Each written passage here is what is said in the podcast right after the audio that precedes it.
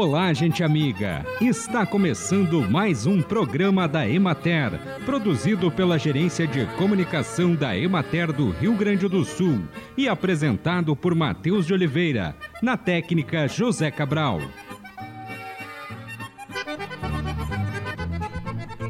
Os micro-organismos perigosos que causam doenças transmitidas por alimentos podem ser encontrados na terra, na água, nos animais e nas pessoas. Eles são transportados de uma parte a outra pelas mãos, utensílios, roupas, panos, esponjas e quaisquer outros elementos que não tenham sido lavados de maneira adequada. E um leve contato pode contaminar os alimentos. Por isso, mantenha a limpeza. Lave as mãos regularmente quando estiver preparando os alimentos, principalmente depois de ir ao banheiro, de manipular alimentos crus ou materiais sujos e de tocar animais. Lave e desinfete todas as superfícies e equipamentos usados na preparação de alimentos. Proteja os alimentos e as áreas da cozinha contra insetos, animais de estimação e outros animais. Guarde os alimentos em recipientes fechados. A citricultura é um dos principais agronegócios internacionais sendo o Brasil líder em produção de frutas cítricas e na exportação de suco concentrado congelado de laranja. A exploração comercial da planta cítrica determinou algumas mudanças em seu porte e comportamento. Nos dias atuais, a forma da árvore varia de acordo com os métodos de poda e enxertia adotados. Até o pico de crescimento da planta, a reposição anual de folhas supera a perda das folhas velhas. Somente em condições de distúrbio, como estiagem, pragas, doenças, fitotoxicidades e vento, a perda é maior que a emissão normal de folhas. Na primavera, época que coincide com a emissão de novos fluxos de crescimento, a queda natural de folhas é mais intensa. Já a emissão de flores ocorre nas novas brotações vegetativas que emergem das gemas dormentes dos ramos. Após um período de inverno ou de dormência por déficit hídrico, o clima subtropical favorece a regularidade do ritmo de crescimento, que está associado à elevação da temperatura na primavera após a dormência provocada pelo frio durante o inverno. Acompanhe agora o panorama agropecuário. Na última semana, os picos de temperatura contribuíram para acelerar o crescimento e o desenvolvimento das fases fenológicas do trigo no Rio Grande do Sul. No momento, 62% das lavouras estão em desenvolvimento vegetativo, 30% em floração e 8% em formação de grãos. As chuvas das últimas semanas têm beneficiado as plantações, especialmente as semeadas tardiamente. A perspectiva de produtividade para a cultura manteve-se, uma vez que houve germinação adequada e a cultura está apresentando desempenho dentro dos parâmetros normais. A aplicação de adubos nitrogenados em cobertura foi otimizada pela sequência de chuvas e está em finalização, permitindo que as plantas se beneficiem dos nutrientes. As plantas responderam de maneira positiva tanto ao manejo da adubação nitrogenada em cobertura quanto à aplicação dos fungicidas. A maior disponibilidade de nitrogênio resultou em um incremento no crescimento das folhas, que também apresentaram coloração verde mais intensa e alongamento do colmo. Na região de Frederico Westphalen, em razão do retorno das chuvas, a cultura do trigo experimentou crescimento rápido e aceleração no processo de floração, resultando na entrada da fase de formação de grãos em algumas lavouras. As práticas de manejo de plantas daninhas e a aplicação de adubação nitrogenada estão se aproximando da conclusão na região, enquanto as atividades de controle de pragas e doenças estão em andamento.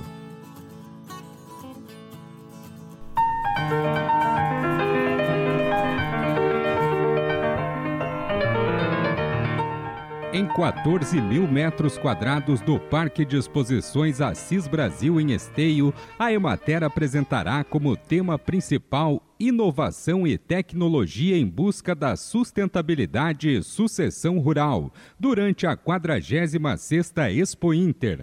O espaço da Emater está na quadra 9, ao lado do pavilhão da agricultura familiar. Sou Fernanda Gili, coordenadora do Turismo Rural na 46ª Expo Inter. Eu gostaria de convidar a todos vocês a visitarem o espaço dentro do pavilhão da agricultura familiar. O espaço de divulgação do turismo rural no pavilhão da agricultura familiar durante a 46ª Expo Inter apresentará empreendimentos turísticos de 12 municípios da região. Hoje, o turismo rural apresenta-se como uma forma de valorização da cultura local e agregação de renda para as famílias do meio rural. Igrejinha divulgará os caminhos do rural saudável entre o vale e a serra, junto com a Cooperativa de Turismo de Itati, Três Forquilhas e Terra de Areia, no dia 26 de agosto. A iniciativa da cooperativa é divulgar especialmente o turismo baseado na comunidade e na gestão democrática. Já os caminhos do rural saudável entre o Vale e a Serra de Igrejinha será a divulgação onde a natureza é a principal atração. No dia 27, Mampituba divulgará o Tour Rural de Jirico e o Vale das Pitaias. Riozinho, no dia 28, estará divulgando a Rota das Montanhas e Cachoeiras. Dia 30, Morrinhos do Sul e Osório divulgarão empreendimentos rurais. Osório divulgará o roteiro Osório Rural. Dia 31, Rolante divulgará o Caminho das Pipas. Dia 1, a Quinta Monte Castelo, empreendimento familiar, fará sua divulgação na 46ª Expo Inter. E Torres divulgará a rota Raízes de Torres no dia 2 de setembro. Olá, meu nome é Leila Ghisoni e coordeno o espaço da Cozinha Show na Expo Inter 2023. Quem não gosta de um bom cardápio para uma festa? E se for com produtos regionais, melhor ainda. Uma festa saborosa e saudável com produtos da agricultura familiar foi o tema escolhido para a Cozinha Show no Pavilhão da Agricultura Familiar na Expo Inter 2023. O objetivo é estimular as pessoas na elaboração de receitas para festas, utilizando produtos comercializados pelas agroindústrias familiares no pavilhão. Aproveitar integralmente os alimentos da época, regionais e disponíveis diretamente dos agricultores familiares, permite incluir uma diversidade no prato, além de contribuir com a segurança alimentar, o desenvolvimento regional e na geração de renda para a agricultura familiar. Durante a Expo Inter 2023, nós iremos apresentar nesse espaço da Cozinha Show algumas receitas, como arroz de leite com doce de leite, risoto de polpa de açaí com linguiça, sorvete de queijo com geleia de flores e nozes, canapés de farinha de arroz e milho com linguiça, petit gâteau Romeu e Julieta, algumas sugestões de petiscos, como espetinhos, chips recheados, enroladinhos Romeu e Julieta, sugestões de doces, como figo e pêssego recheados, e sugestões de drinks, clericot, sangria e moscou mule. Está aí um cardápio completo para fazer a sua festa com produtos da agricultura familiar. Venham nos visitar acompanhar as oficinas e também ao final poderão degustá-las, saindo do pavilhão com as suas compras para fazer a sua festa. A 46ª Expo Inter acontece entre os dias 26 de agosto e 3 de setembro. Visite o espaço da Emater. Panambi se prepara para receber a 13ª Feira Estadual da Agroindústria Colonial, a FEColônia, que vai se realizar no município entre os dias 7 e 10 de setembro, juntamente com a Quinta Festa das Flores.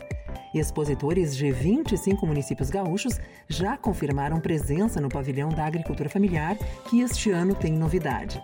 O Salão da Agricultura Familiar, com o primeiro prêmio Fecolônia, que irá premiar embutidos e queijos produzidos por agroindústrias familiares gaúchas.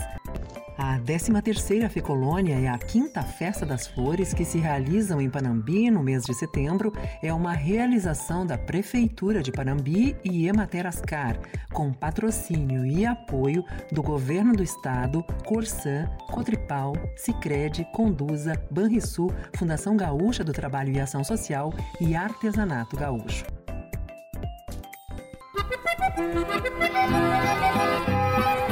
E assim encerramos mais um programa da Emater. Um bom dia a todos vocês e até amanhã neste mesmo horário.